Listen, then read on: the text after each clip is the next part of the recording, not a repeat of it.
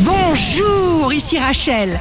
Week-end des 15 et 16 avril 2023, bonne santé pour le cancer et le capricorne. Chaque jour est un nouveau départ.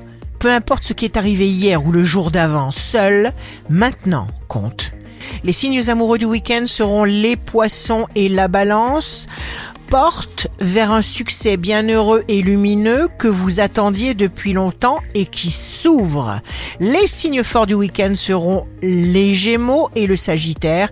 Organisez-vous, visualisez grand et souhaitez-vous le meilleur. Votre réalité sera votre miroir.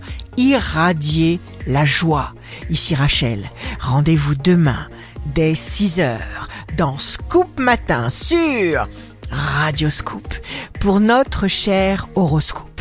On se quitte avec le Love Astro de ce soir vendredi 14 avril avec le Verseau. Le paradis, c'est la fusion de deux âmes dans un baiser d'amour.